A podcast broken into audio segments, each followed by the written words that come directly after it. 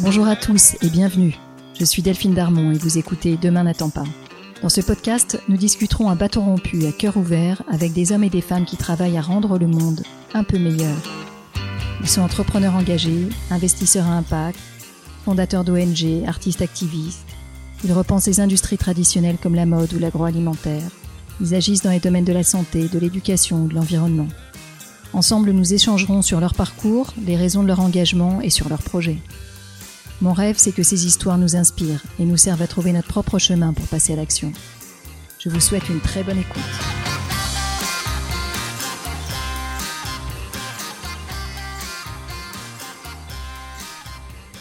Cette semaine, je poursuis le thème de l'engagement auprès de femmes entrepreneurs avec Swazik Barthélémy, fondatrice de l'ONG Empower, qui soutient l'entrepreneuriat féminin dans plus de 10 pays dans le monde, en France, mais également en Afrique et en Amérique du Sud. Créé en 2013, Empower vise à donner aux femmes qui veulent développer leur activité ou qui veulent se lancer les outils, les formations et les réseaux dont elles ont besoin. En 2017, à 27 ans seulement, Swazik a été sélectionnée par Forbes parmi les 30 entrepreneurs sociaux de moins de 30 ans les plus prometteurs du monde. Au micro de Demain n'attend pas, Swazik nous raconte comment le mot féminisme était un gros mot quand elle a grandi et comment sa conscience s'est progressivement formée, d'abord par une réflexion autour des inégalités, jusqu'à l'amener à consacrer sa vie à l'empowerment des femmes par l'entrepreneuriat. Swazik partage avec beaucoup de transparence, de vulnérabilité et de force son chemin et l'histoire de son ONG. Cette discussion m'a fait m'interroger sur ce que les femmes ont en commun malgré la différence de leur vécu et de leurs conditions économiques. Elle m'a permis de réfléchir sur ce que signifie ce mot empowerment lorsqu'il permet de révéler à une personne le pouvoir qu'elle a en elle-même. Elle m'a enfin donné à penser sur la façon dont l'entrepreneuriat pouvait être un véritable levier d'empowerment, en créant les conditions pour une indépendance économique, un projet individuel et, dans le meilleur des cas, un épanouissement personnel. Je terminerai cette introduction de l'épisode par la baseline de l'ONG Empower. Les femmes ont le pouvoir de changer le monde, nous avons le pouvoir de les accompagner. Je vous souhaite une très bonne écoute. Bonjour Swazik. Bonjour Delphine. Swazik, je suis très heureuse de te rencontrer aujourd'hui. Alors, on s'appelle euh, à distance, en ligne. Tu es, très loin. Est-ce que tu peux nous raconter rapidement où tu es euh, pour euh, me recevoir aujourd'hui? Déjà, merci de, m'avoir. Je suis super contente de pouvoir participer à ce podcast. Et on s'appelle, bah, en effet, avec plusieurs milliers de kilomètres qui nous séparent, parce qu'en ce moment, je suis au Rwanda, à Kigali, donc en Afrique de l'Est. Euh, j'imagine qu'on en parlera un petit peu, mais euh, bah, je, suis en Afrique de l'Est pas seulement pour euh, échapper à, l'hiver en France, mais principalement pour explorer des possibilités de d'essaimage, donc de déploiement de solutions de Empower sur cette partie-là du continent. Swazik, qui a deux ans, tu avais lancé une campagne qui s'appelait Women Are Power sur la puissance des femmes. Euh, j'adore ce thème de campagne. Évidemment, c'est très intimement lié au travail que vous faites dans Empower Her. J'aimerais te demander pourquoi ce thème, comment ça se rattache à ton, activité et si toi, tu te considères comme une femme puissante? Euh, c'est une bonne question et euh, en, vrai, aussi bizarre que ça puisse paraître par rapport à cette campagne, je n'ai pas forcément réfléchi en amont. je me suis toujours dit que j'avais un gros moteur, que j'avais un gros moteur, que j'avais euh, cette forme, je pense, de puissance en moi, d'impulser, euh, euh, d'avoir une énergie assez importante, de, savoir me relever aussi après des coups durs, après des échecs. et je pense que oui, j'ai un gros moteur qui vient m'alimenter, alors pas seulement professionnellement, mais personnellement également pour te répondre sur cette première euh, question, pourquoi est-ce qu'on a pris cette thématique? Pourquoi est-ce qu'on s'est lancé en fait sur cette thématique? Women Are Power, c'est une campagne qu'on a lancée en 2019. Je pense que c'était très lié euh, à notre volonté à ce moment-là de traduire, de mieux traduire, de mieux parler de notre vision de l'empowerment. Euh, dans, dans, la sphère médiatique, dans, on va dire, dans le, oui, dans quand on parle, nous, d'empowerment, euh, on, entend souvent, en fait, des personnes qui ont une, vision d'empowerment qui est sûrement aussi euh, relayée d'un point de vue médiatique de la sorte, qui est assez descendante et au final qui ne reflète pas du tout ce que nous, on observe, ce que nous, on voit de, ce, de cette dynamique et de ce processus euh, d'empowerment. Alors, je, dis empowerment en anglais volontairement parce que il n'y a pas forcément de mots, je trouve, en français qui traduit exactement ce que veut dire cette notion. Qui est extrêmement complexe et, et, qui est beaucoup plus large que le processus d'autonomisation, qui est le mot généralement qu'on choisit en français. Euh, et donc pour revenir un peu sur cette vision euh, qu'on voulait faire passer, en fait, nous, la vision qu'on porte sur l'empowerment, c'est une vision qui est extrêmement personnelle. C'est-à-dire que l'empowerment, c'est pas un processus que euh, une autorité externe décide pour une personne ou pour soi. C'est c'est pas du tout le, la vision qu'on en a. Euh, nous, on est persuadé que l'empowerment, c'est la personne concernée par cette dynamique, par ce processus, qui le porte, ou alors c'est un collectif qui le porte pour soi, euh, et qu'il n'y a pas de voilà, on ne donne pas d'empowerment, on ne euh, on n'actionne pas une dynamique d'empowerment pour les autres, on peut en faciliter l'apparition, on peut en faciliter euh, les modalités, mais par contre, c'est vraiment quelque chose qui appartient aux personnes elles-mêmes. Et en fait, dans ce, je pense que dans cette vision, ce qui est en sous-jacent, c'est de reconnaître aux femmes que bah, elles ont le pouvoir. Et, euh, et du coup, on s'est énormément inspiré. Euh, alors, Women Are Power, c'est pas nous qui avons euh, euh, qui avons inventé euh, cette phrase avec ces trois mots. On s'est inspiré d'un discours de Vandana Shiva, qui est une écoféministe indienne, et qui avait en fait eu ces trois mots, utilisé ces trois mots les femmes n'ont pas le pouvoir, en fait les femmes sont le pouvoir. Et on trouve que voilà, on trouvait que c'était une belle manière de, pouvoir mieux traduire nous notre vision Empower et puis de et puis oui de, donner aussi un petit peu euh, influencer ou faire en sorte que euh, cette vision d'empowerment puisse être partagée par un plus grand nombre. J'aimerais bien revenir, Swazik, sur ce qui est au cœur de ton projet, c'est-à-dire une forme de féminisme euh, qui est, qui est très constructif dans, la, dans la sororité, dans l'entraide. et avant de, de, rentrer sur le projet lui-même, est-ce que tu peux nous raconter quelle image du féminisme tu avais quand tu as grandi? Euh, alors moi, je pense que je suis une, une féministe en retard.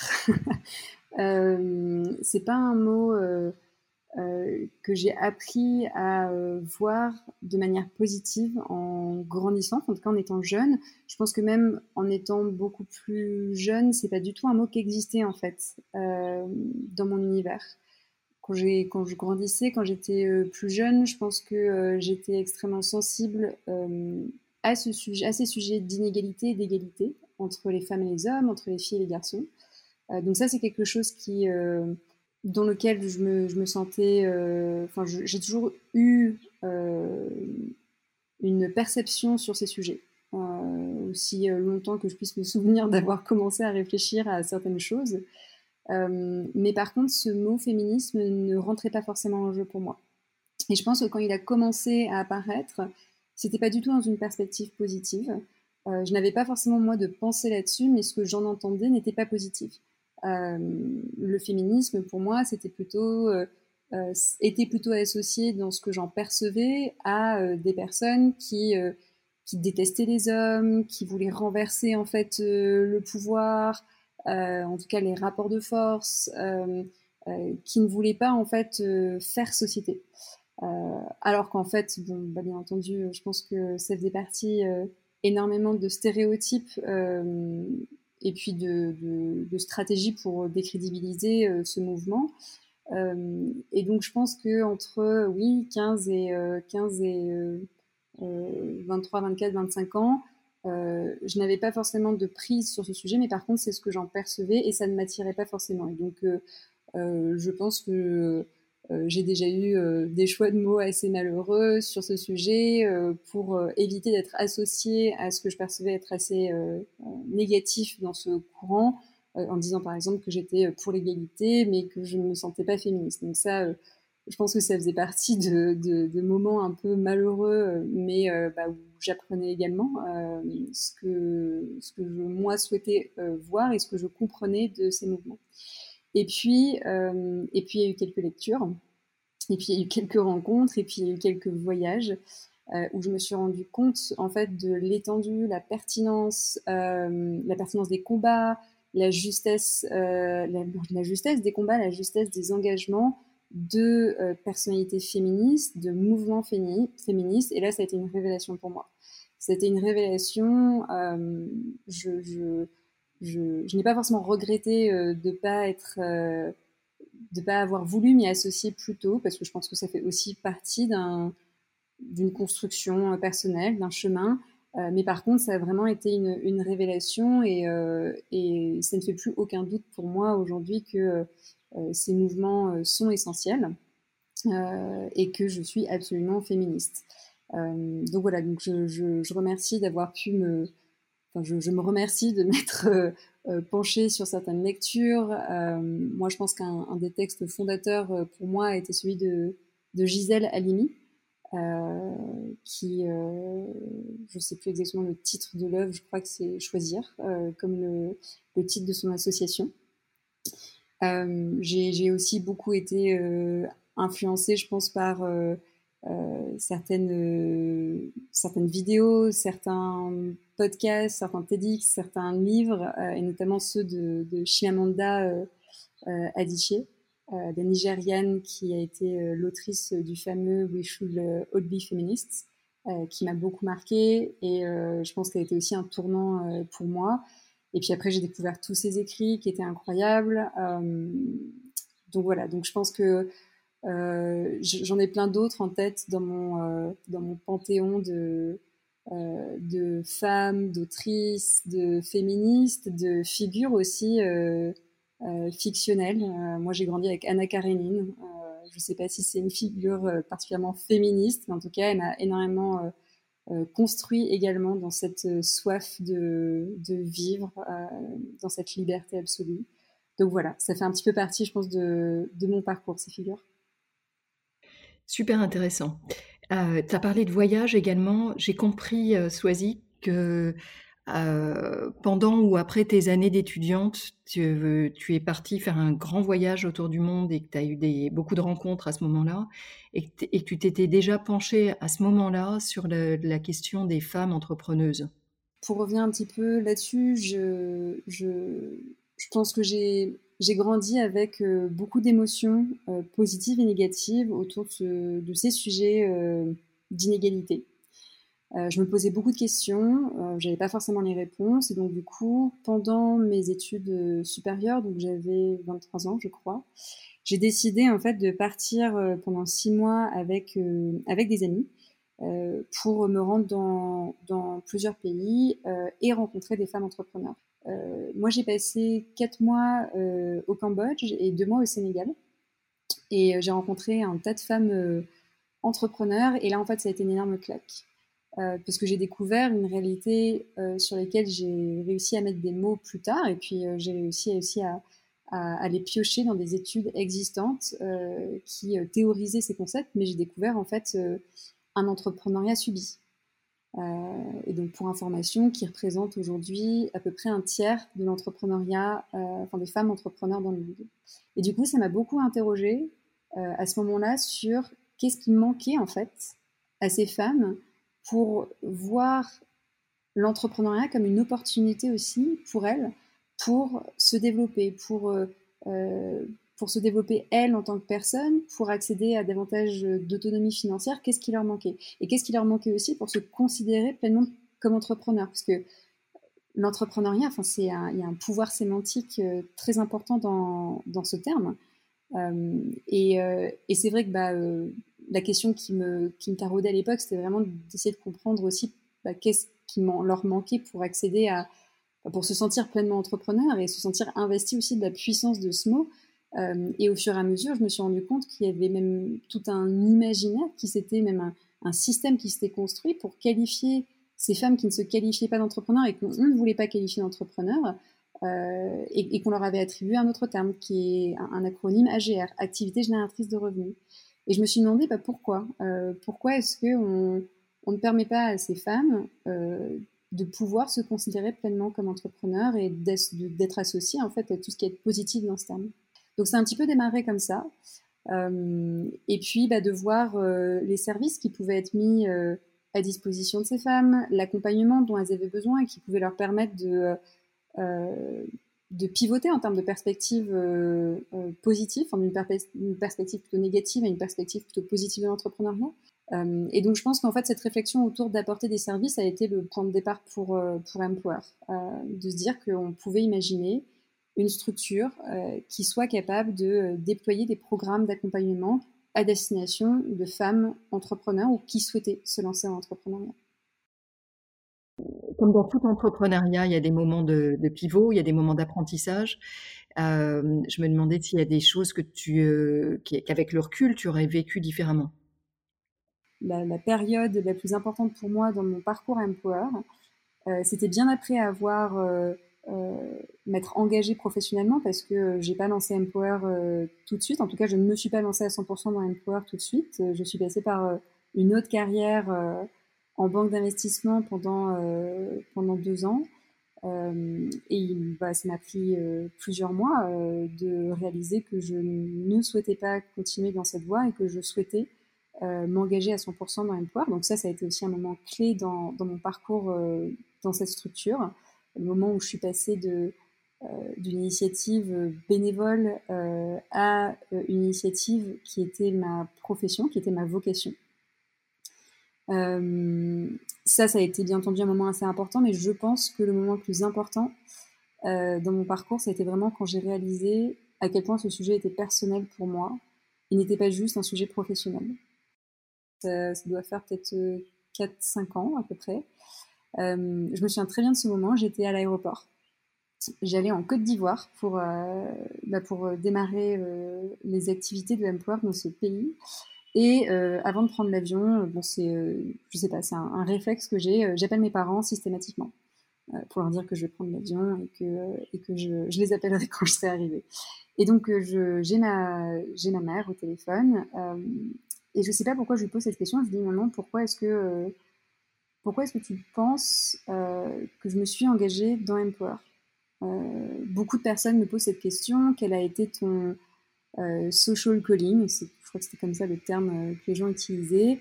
moi, j'ai pas eu l'impression d'avoir un moment, une révélation, une apparition me disant ah c'est absolument ce que je veux faire. Donc pourquoi, à ton avis, pourquoi est-ce que je pourquoi est-ce que je fais, je fais ce projet? Pourquoi est-ce que j'ai lancé cette initiative? Et en fait, sa réponse a été extrêmement simple, euh, limpide, et, euh, et, je pense que été un moment euh, assez transformateur pour moi. Elle m'a répondu, mais parce qu'en fait, Suzy, tu viens d'une famille de femmes. J'avais en fait eu autour de moi des femmes particulièrement fortes, particulièrement résilientes, qui m'avaient, à travers leurs expériences, leur vécu, en fait, qui m'avaient transmis des messages, qui m'avaient donné envie de me battre, qui m'avaient éclairé sur sur les inégalités en fait euh, qui euh, qui me mettaient en colère et contre lesquelles je, voulais faire quelque chose. Et je pense que c'est ce moment-là où euh, j'ai réalisé que ce sujet était intimement personnel pour moi, que ça a totalement transformé ma, ma relation à Empower, au projet, mon engagement. Donc, je je regrette pas d'avoir commencé par l'international, je regrette pas d'avoir pris mon temps pour euh, vraiment me lancer à temps plein. Tout ça, je pense, fait partie de, mon parcours et, euh, et il faut savoir aussi accepter que toutes ces expériences euh, nous construisent au fur et à mesure. Est-ce que du coup, Swazik, tu peux nous, rappeler aux auditeurs la différence de programmes que tu proposes sur l'international et sur la France, puisque comme tu l'as très justement souligné, euh, les deux s'adressent à, des femmes entrepreneurs, mais pour autant, le mot et les concepts derrière sont quand même très différents dans nos pays et dans les pays en développement. Mmh.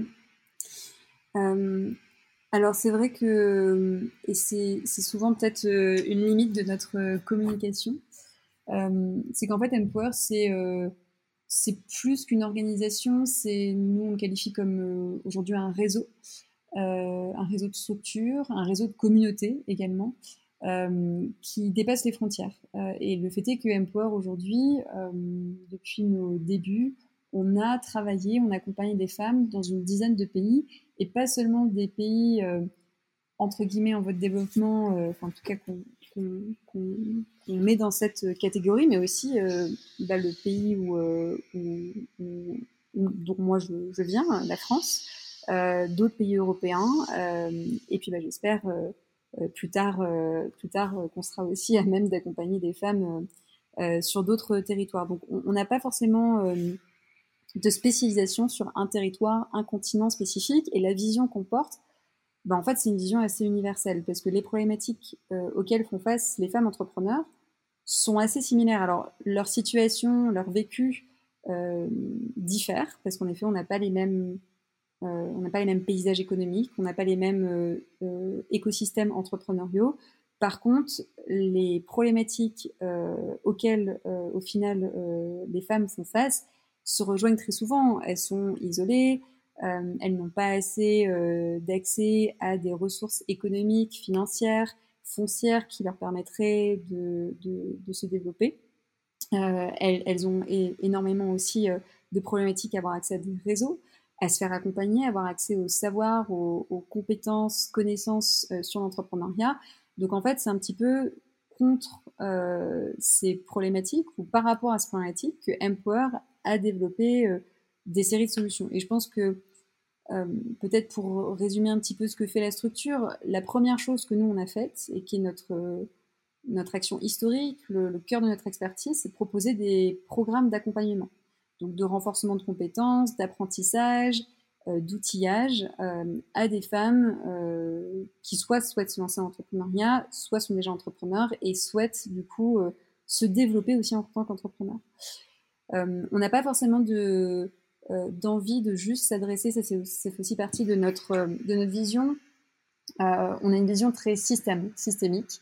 On ne souhaite pas juste, par exemple, travailler avec les femmes entrepreneurs dans la tech ou juste les femmes euh, entrepreneurs entre 25 et 35 ans, ou celles qui sont juste euh, euh, dans, un, dans un pays, dans une communauté. Alors bien entendu, on, a nos propres limites en termes de capacité, donc on aimerait faire mille fois plus, mais le fait est qu'on n'accompagne pas toutes les femmes entrepreneurs de ce monde. Par contre, en termes de vision, on souhaite être très généraliste, rester très généraliste et arriver à accompagner en fait tous les types de femmes entrepreneurs pour arriver à élever le système, faire en sorte de, changer, modifier, transformer ce système et pas juste une toute petite partie euh, de cet écosystème entrepreneurial. Donc la partie de formation, de programme de, formation et d'accompagnement, euh, eh bien on, a on a développé en fait plusieurs formats. On développe euh, des programmes sur des durées et des temporalités qui diffèrent. On développe des programmes qui s'adressent bien entendu à différents stades de l'entrepreneuriat. Donc, on a un programme pour celles, par exemple, qui souhaitent se lancer, donc qui souhaitent transformer euh, l'envie, l'idée euh, en projet concret.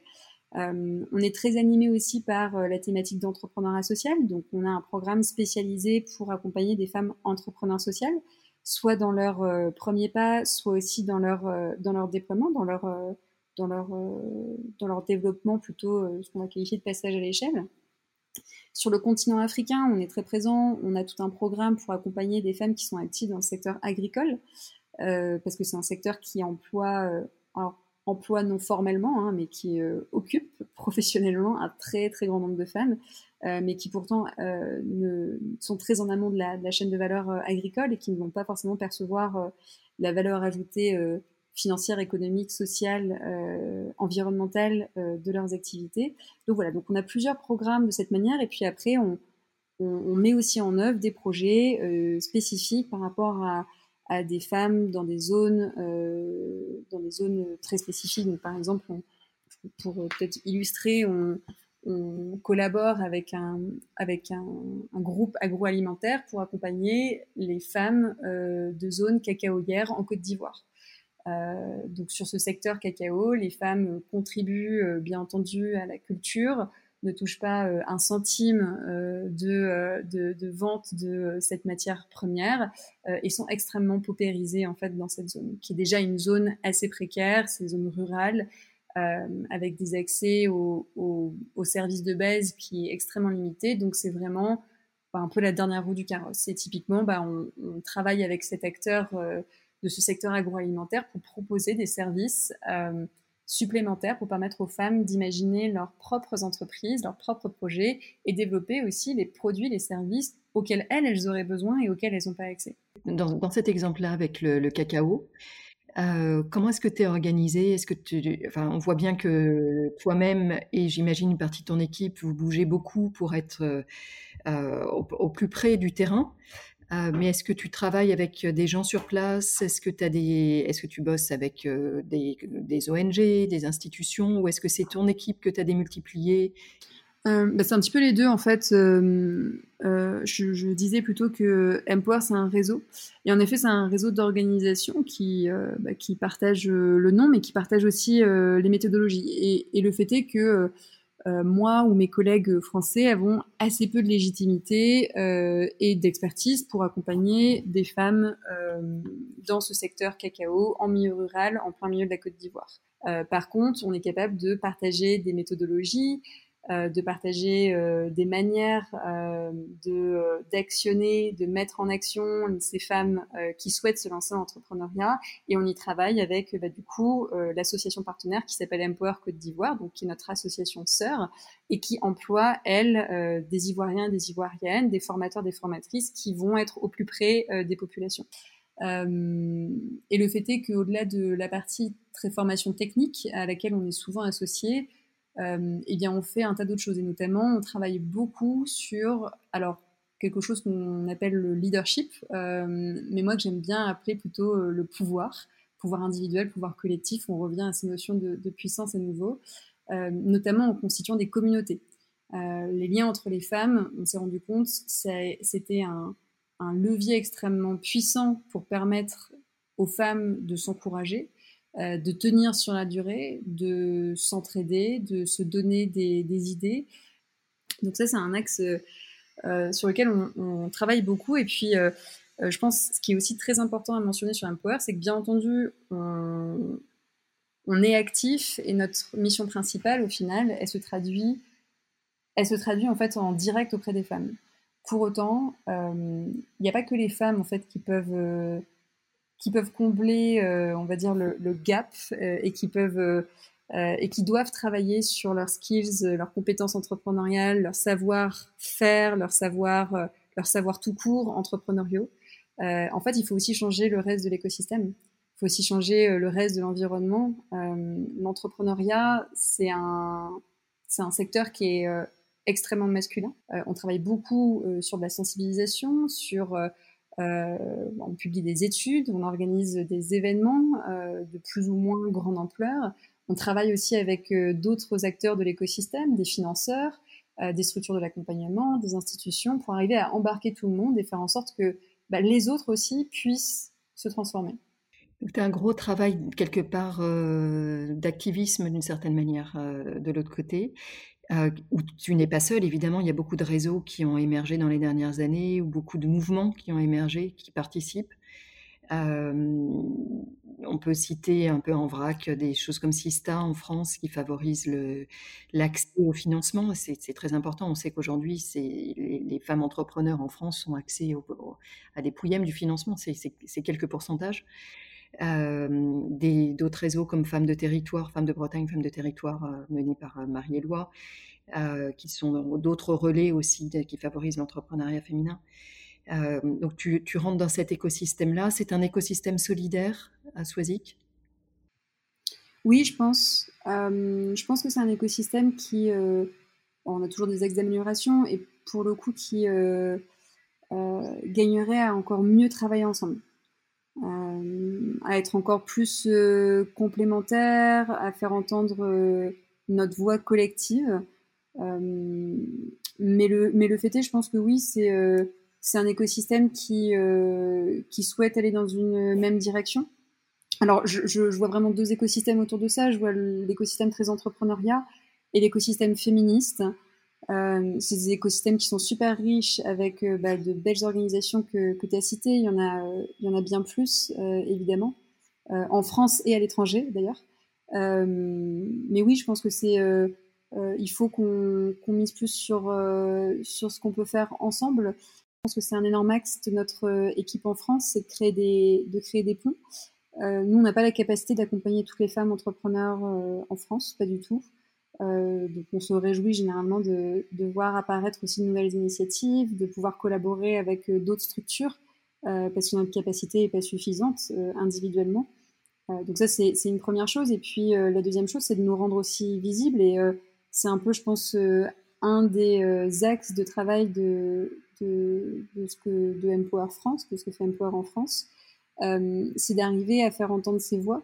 Euh, donc au-delà des programmes d'accompagnement qui, sont menés, il y a tout un aspect très euh, communauté, alors pas seulement avec les femmes, mais aussi avec les autres organisations, avec, avec des mentors, avec, avec des, des, structures du financement, enfin voilà, de faire en sorte d'entourer encore davantage les femmes, et puis de leur donner de l'espace, et de nous donner de l'espace aussi en tant qu'organisation, à travers des événements. L'année dernière, on a organisé, alors ça c'était vraiment la décision la plus euh, je sais pas comment dire euh, politiquement euh, correct, mais what the fuck de l'année 2020, qui a été de de se dire bon bah ok, organisons un festival, le festival Empower sur les femmes, l'entrepreneuriat et le, développement durable en plein milieu de cette année Covid. Alors on est totalement passé entre les mailles du filet en septembre.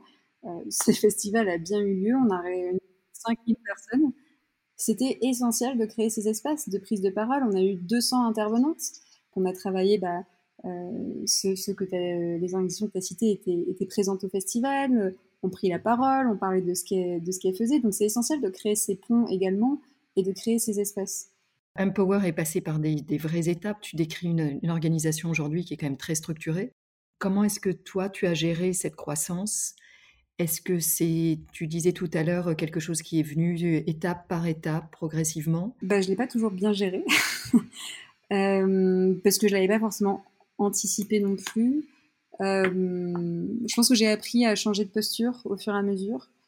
Déjà, la première chose, c'est moi, je me suis lancée dans, en disant allez, j'y vais professionnellement, je quitte mon boulot rémunéré pour me lancer dans le développement de cette structure je me donne deux ans. Euh, alors, je, pour être ultra transparente, je bénéficie aussi d'allocations chômage, donc j'avais aussi ce, ce, backup financier à ce moment-là.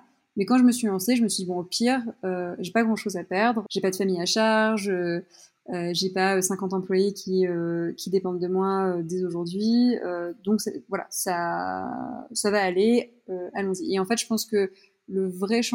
J'ai vraiment senti deux changements. Un changement, je pense euh, quand on a eu, euh, quand le réseau en fait a compté euh, un peu plus de 10-15 employés, où là, en fait, cette fonction d'employeur, je trouvais que ça donnait une dimension assez différente à cette aventure. Ça mettait une responsabilité aussi beaucoup plus importante. Et là, j'ai commencé à avoir peur.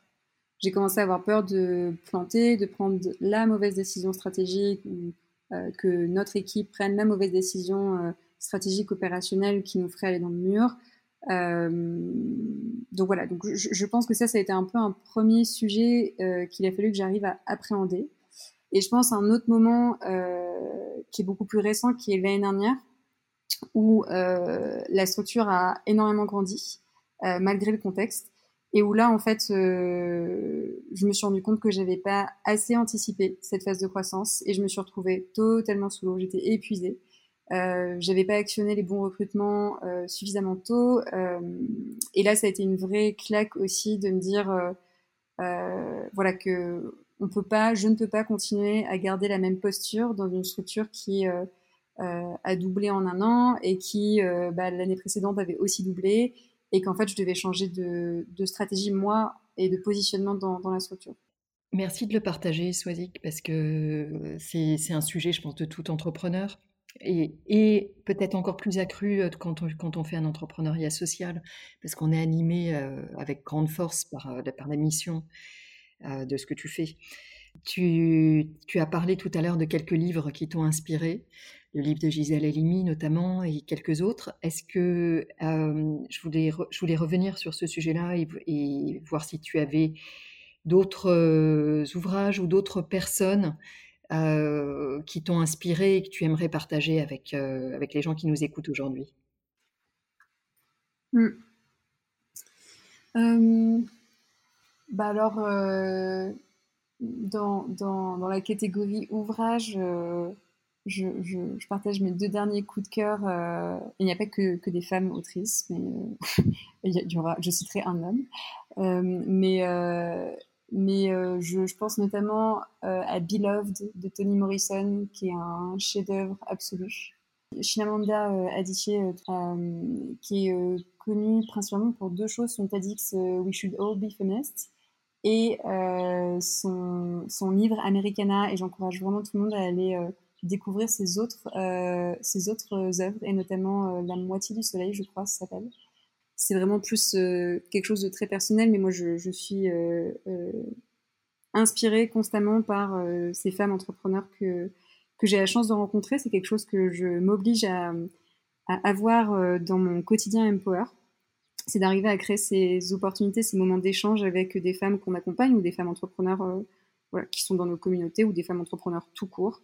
Euh, et, euh, et j'ai la chance du coup de, de pouvoir euh, faire ces rencontres. En décembre dernier, j'étais j'étais en Côte d'Ivoire et j'ai été juste fascinée par par deux femmes, Jeanne qui euh, vit au milieu d'un du petit village de Tabo, euh, T-A-B-O-O, euh, pour pour celles qui et ceux qui souhaitent voir où c'est et qui a une énergie monumentale. Voilà, elle, a 12 entreprises à la fois, elle transforme totalement son village. ouais, c'est une femme, femme extrêmement puissante pour le coup.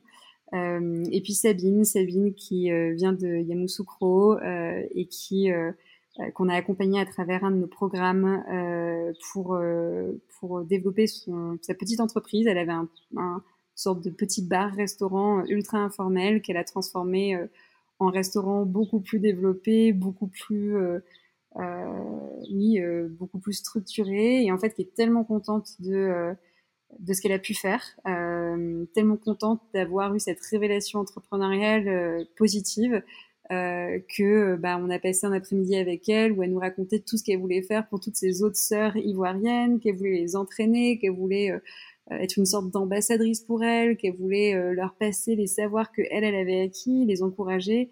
Voilà, donc c'est ces deux personnalités très différentes que j'ai rencontrées là dernièrement sur les trois derniers mois et, qui m'ont beaucoup marqué, beaucoup inspiré.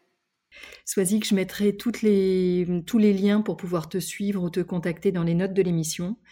Euh, donc j'encourage toutes celles qui sont intéressées à, à contacter ton association euh, et puis nous toutes à te suivre sur les réseaux sociaux.